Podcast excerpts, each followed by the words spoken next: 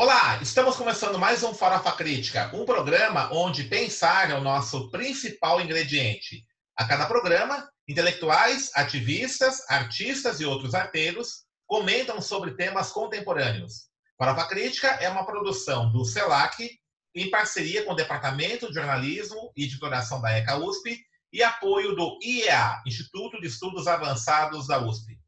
Acesse o nosso canal youtube.com barra inscreva-se e clique no sininho para receber notificações de novos programas. Não esqueça, toda quinta-feira, após almoço, um novo programa Farofa Crítica. Avise os amigos, familiares, inscreva-se no nosso canal e também não deixe de dar um like nos nossos vídeos para a gente aumentar então nossa rede de contatos.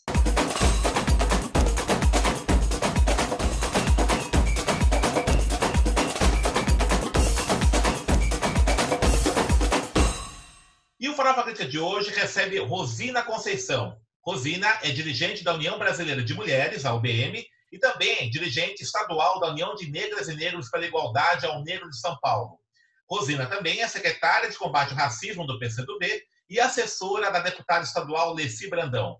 Rosina, baiana de origem, veio para São Paulo logo nos seus primeiros anos de vida, estabeleceu-se na zona norte da capital, paulista, iniciou sua militância no movimento de moradia e é graduada em Direito.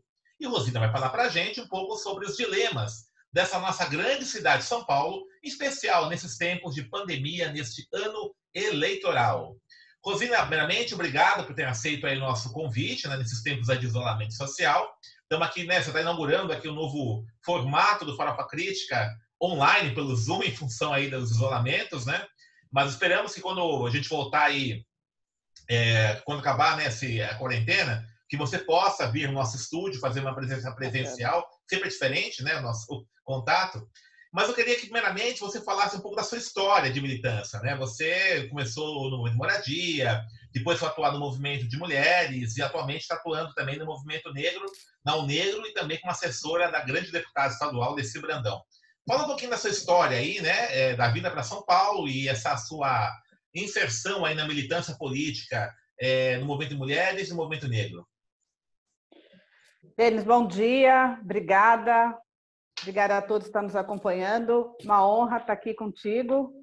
Professor, né? A gente está sempre aprendendo com o Denis, que é um grande militante aí do movimento negro há muito tempo.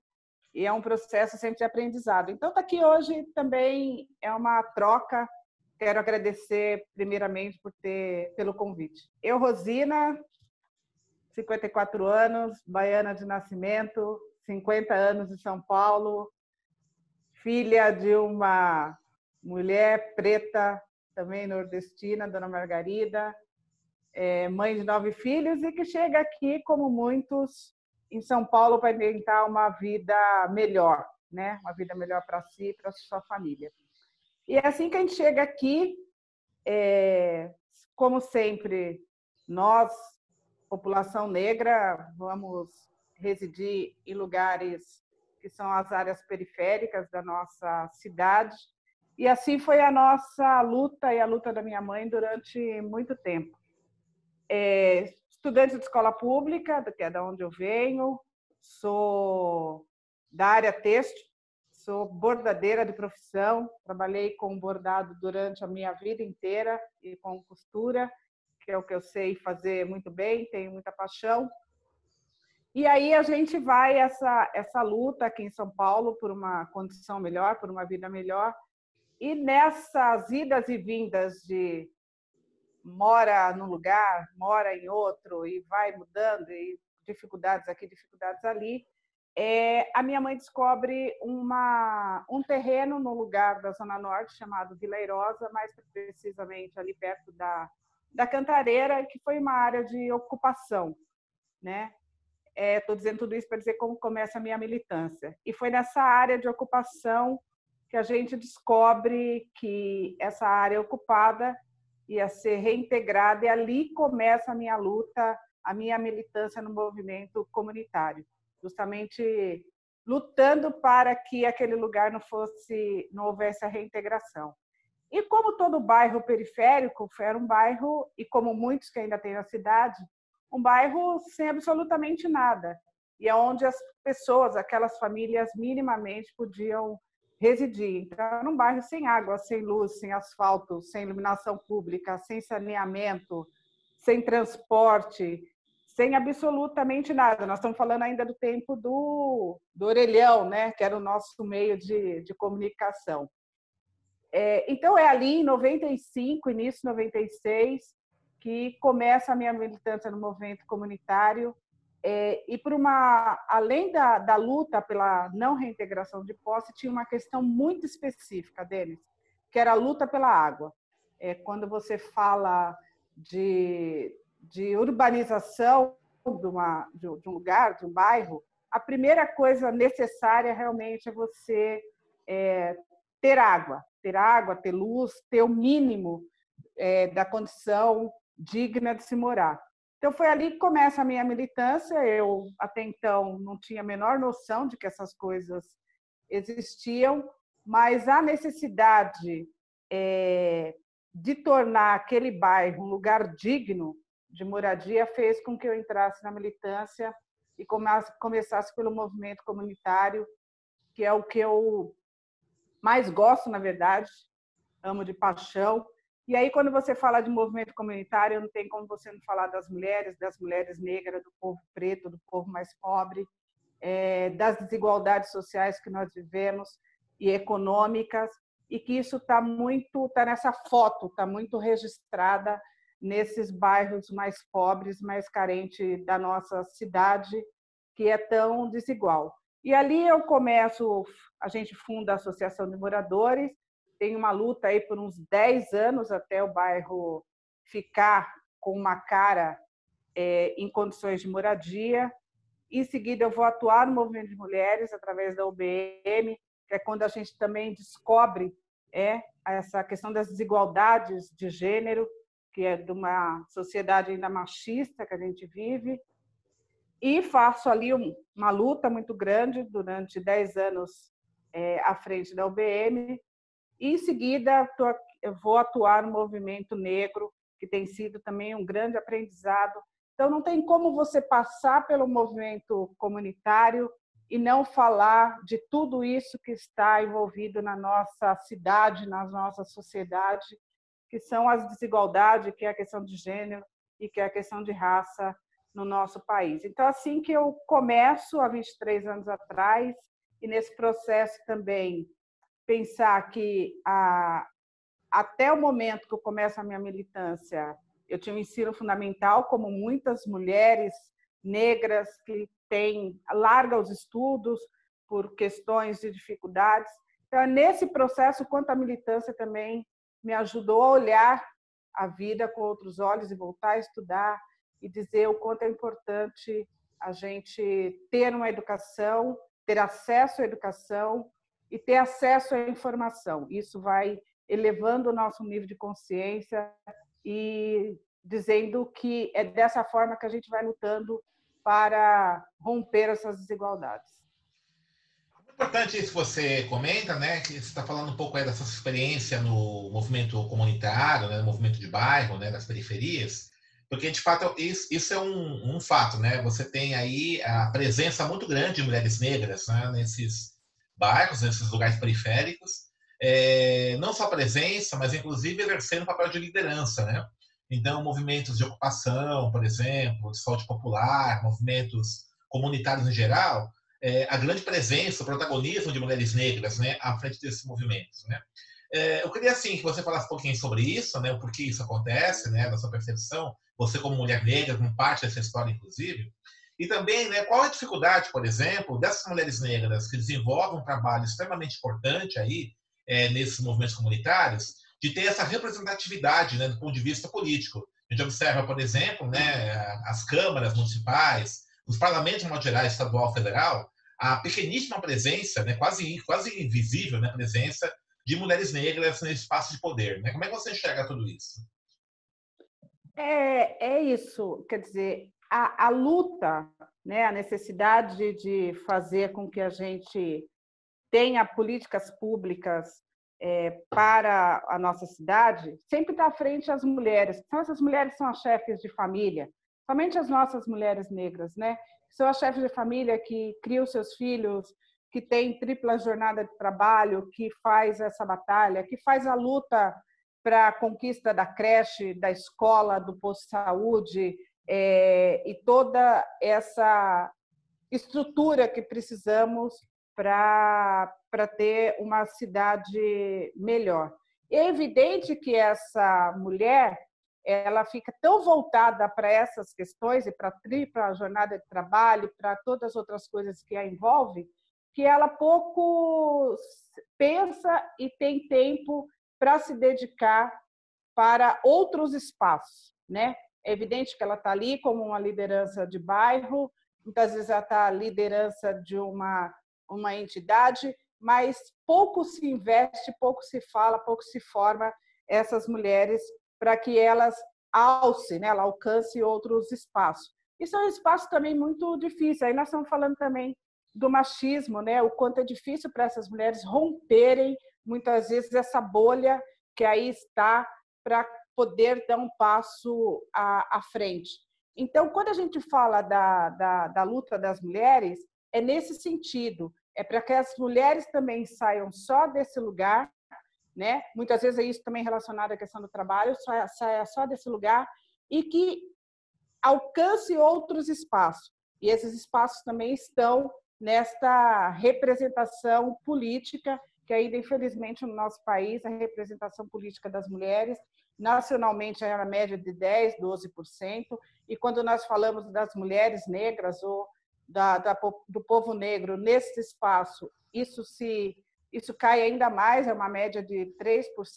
Então, o quanto é difícil para nós ocuparmos esse lugar, justamente por conta é, do quanto a gente tem que romper essa estrutura que aí está e que não é fácil do, do rompimento. Então, quando a gente faz essas discussões das mulheres nos espaços de poder e decisão, a gente está dizendo dessas mulheres também não só no parlamento, mas o quanto essa mulher pode ser uma executiva, pode ser uma mulher que tenha outro lugar no, no, nessa sociedade. A gente fala aqui do, da desigualdade é, do trabalho, né, do, do, do, salário, o quanto essas mulheres ainda têm dificuldade quando exercem a mesma função. Então, existe uma série de questões que acabam dificultando ainda para que essa mulher tenha acesso a esses espaços de poder e decisão. Mas estamos aí na luta, acho que por isso a organização, é necessária a organização das mulheres, é necessária a organização das mulheres negras, que a gente possa romper com o que aí está, para que a gente alcance outros lugares.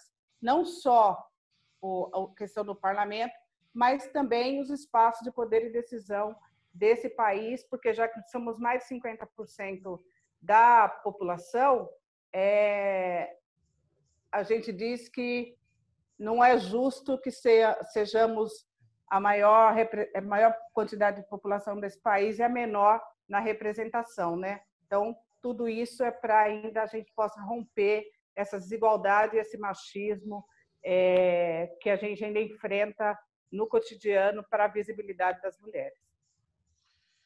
É, nós estamos aí vivendo um momento muito complicado no Brasil, né, por conta dessa epidemia do coronavírus, né, nós temos aí um presidente é, que tem demonstrado aí seu viés fascista, né, nazista, é, negando inclusive as evidências científicas, né, é, demitindo ministros da saúde a cada momento, né, quando tem discordâncias, envolvido até o pescoço aí com uma, em uma série de denúncias.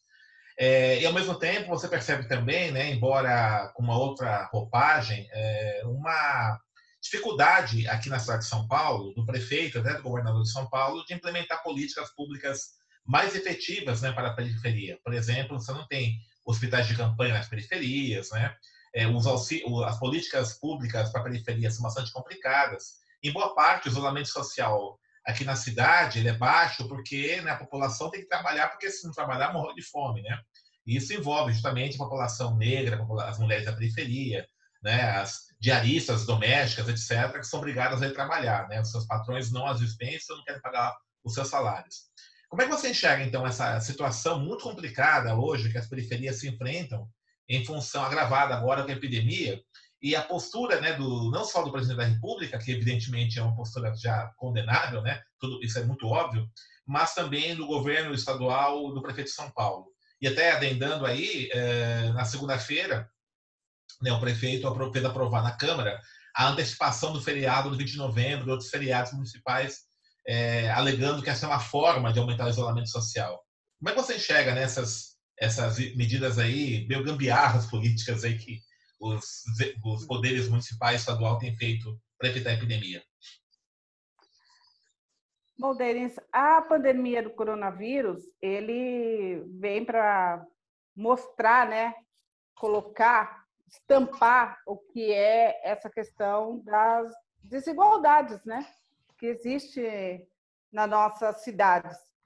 É, a pandemia ela começa ali afetando, atingindo as classes mais, mais ricas, mais, e depois vai chegando na população mais pobre e com, infelizmente, com muita força e mostra o quanto nós não temos políticas, é, somente políticas públicas, política de saúde, é, para dar condição a essa população.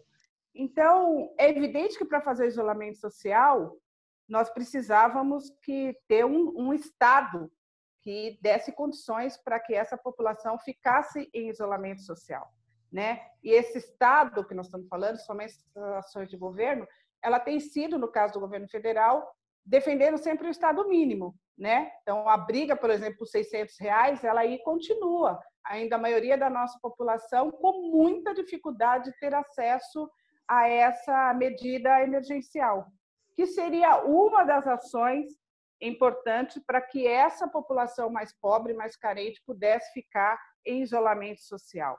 Porque tem um fator econômico muito forte, evidente, se as pessoas não têm o que comer, se elas não podem é, ter o um mínimo de condição, ela vai ter muito mais dificuldade de fazer esse isolamento social.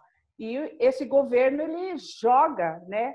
ele é, faz todos os dias essa, esse gesto para que é, as pessoas vá rompendo esse isolamento social justamente pela falta de condição é, financeira. Não é à toa que muitas entidades, como a O Negro, por exemplo, está fazendo as, ação, as ações de solidariedade, porque é uma forma, uma das formas que muitas entidades é, estão encontrando para minimamente subsidiar essas famílias que mais precisam. E quando a gente anda um pouco aí pela cidade, também pelos bairros periféricos que a gente tem andado, é gritante o que a gente vê é, no sentido da desigualdade. Né? A gente entrou em lugares onde as pessoas moram uma em cima das outras, onde é gambiarra de luz, de água, onde você não tem sol, onde mora 13, 15 pessoas na mesma casa, onde a condição humana ela é desumana né? Então, assim, como que você fala para as pessoas em isolamento social? É muito difícil, com, é, combinado com isso, a falta de, de, de dinheiro, né? De salário, de condições de trabalho. Então, é muito difícil. Então, para isso, o Estado ele tinha que ter, ter o seu papel, jogar o seu papel para justamente fazer com que, essas, com que essa população é, aderisse mais ao isolamento social. Então, esse é um, esse é um fator. O outro fator é que é isso, né? Você vê essa questão das, da, das campanhas, ou mesmo esses hospitais de campanha que foram criados, eles foram criados nas regiões mais nobres, mais centrais da cidade. E aí, quando você vai para a periferia, você não vê nenhuma, nenhum, nenhuma campanha, nenhum, nenhum projeto. Né? As três esferas de governo teriam que estar atuando de forma em conjunto para que pudesse atender a maioria da população, que é essa população mais pobre, periférica, para que essa questão da pandemia não chegasse como está chegando para essa população mais pobre.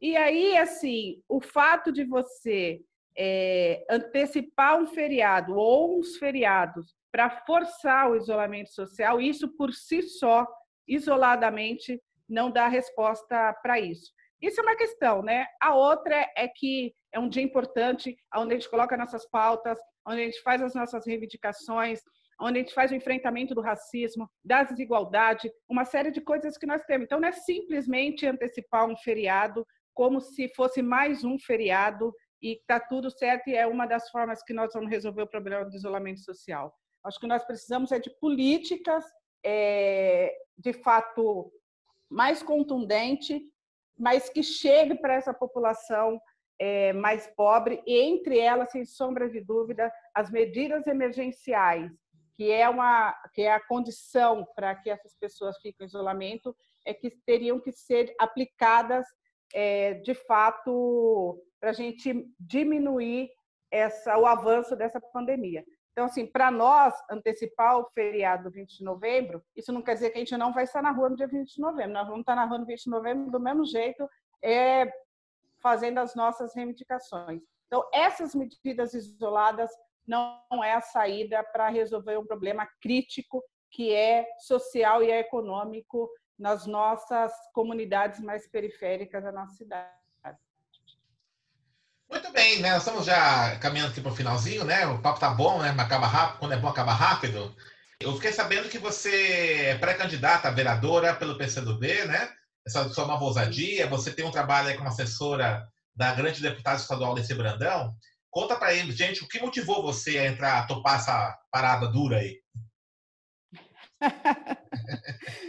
que dura é, né? É, os, é, os tempos não são fáceis, né? Mas para a gente nunca foi também, né, Denis? Verdade. Nunca foi fácil. É, e a gente também acredita que é nesses momentos de crise que nós temos que nos colocar, né? Então, é evidente que essa pré-candidatura ela foi, ela está sendo pensada desde 2016 e fomos avaliando, né, ao melhor momento e o melhor momento que a gente encontrou foi agora. Por várias razões, acho que é isso. Primeiro que nós temos, somente no caso de São Paulo, aí nós estamos falando da cidade de São Paulo, é uma representação do, do parlamento com pouquíssimas mulheres e nenhuma mulher negra e nós temos um parlamento que ele não tem a cara do povo, né? Ele não é uma cara popular e que de fato quem lá está não tem a responsabilidade e não tem o compromisso de levar as nossas bandeiras, as nossas pautas. Então, é nesse sentido que a gente vem candidata, dentro de todas essas histórias que nós temos, de luta, de melhoria da vida do povo, seja para as mulheres, para é, a população negra, é, com que o povo também possa ser escutado. E isso, para isso, se faz importante ter os conselhos, ter as conferências, ter a, a, a, o envolvimento da população na construção e das decisões é, de como essa cidade deve ser discutida. Né? Nós somos uma cidade com quase 13 milhões de habitantes, é, com orçamento de quase 69 bilhões, e o que a gente vê ainda é uma cidade muito desigual, né? uma cidade onde é, toda essa discussão ela não é debatida com a população e com a maioria dessa população que mais precisa, que mais precisa de escola, que precisa de creche, que precisa de posto de saúde, que precisa de áreas de lazer, que precisa de esporte, que precisa de uma série de coisas que é possível para essa cidade se ela for melhor é, discutida, se ela for melhor pensada. Né? Então, é nesse sentido que a gente vem pré-candidata porque não é justo que tenhamos uma cidade tão rica e tão desigual ainda como nos tempos de hoje. E eu volto a dizer, né, a pandemia, mais uma vez, é, escancara isso aí que a gente está vendo. Então, nós precisamos ter um parlamento que represente a cara do povo, que represente a cara dessa população, dessa maioria, que são os trabalhadores e trabalhadoras que é, mantém essa cidade rica como ela é, mas infelizmente ainda tão desigual. Então, e essas candidaturas nossas de mulher preta, oriunda do, do, da, da, dos meios populares, é nesse sentido. Assim, acho que nós temos que é, ocupar também esses espaços para ser mais uma voz é, que leve essa demanda e essa e essa necessidade que o povo tem é, de se fazer ser ouvido. Né? Então, quando nós temos é, essas representações, com certeza é, a vida do povo tende a, a melhorar, porque essas pautas que estão aí colocadas chegam e chegam de forma mais contundente.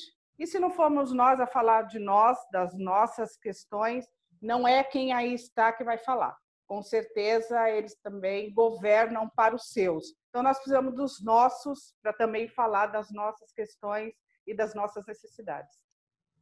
Ok, então.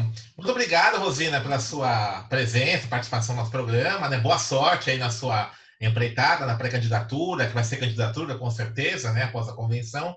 E com certeza, né, a gente vai batalhar aí para que você e outras mulheres negras sejam eleitas aí, tá bom? Boa sorte, obrigado. É, aí, Obrigada, Denis. Vamos aí na batalha, como sempre. Acho que é sempre bom ter esses espaços para a gente poder falar um pouquinho e falar das nossas, das nossas questões, né? Tem muita coisa aí para a gente discutir, mas acho que o importante agora é que a gente avance e avance para defender a democracia, que a gente avance para que o povo é, seja respeitado e que a gente avance para que a gente diminua, continue combatendo as desigualdades, o racismo, o machismo que nós temos ainda nessa sociedade. Obrigada, viu? Valeu, obrigado, a gente agradece. Ok, então estamos é, encerrando então mais um Farofa Crítica, que hoje recebeu Rosina Conceição, é, que é dirigente da UBM, da Unegro, pré-candidata vereadora, né, que falou um pouquinho sobre os dilemas da cidade de São Paulo nesses tempos aí de epidemia, né, de desigualdade social mais intensa.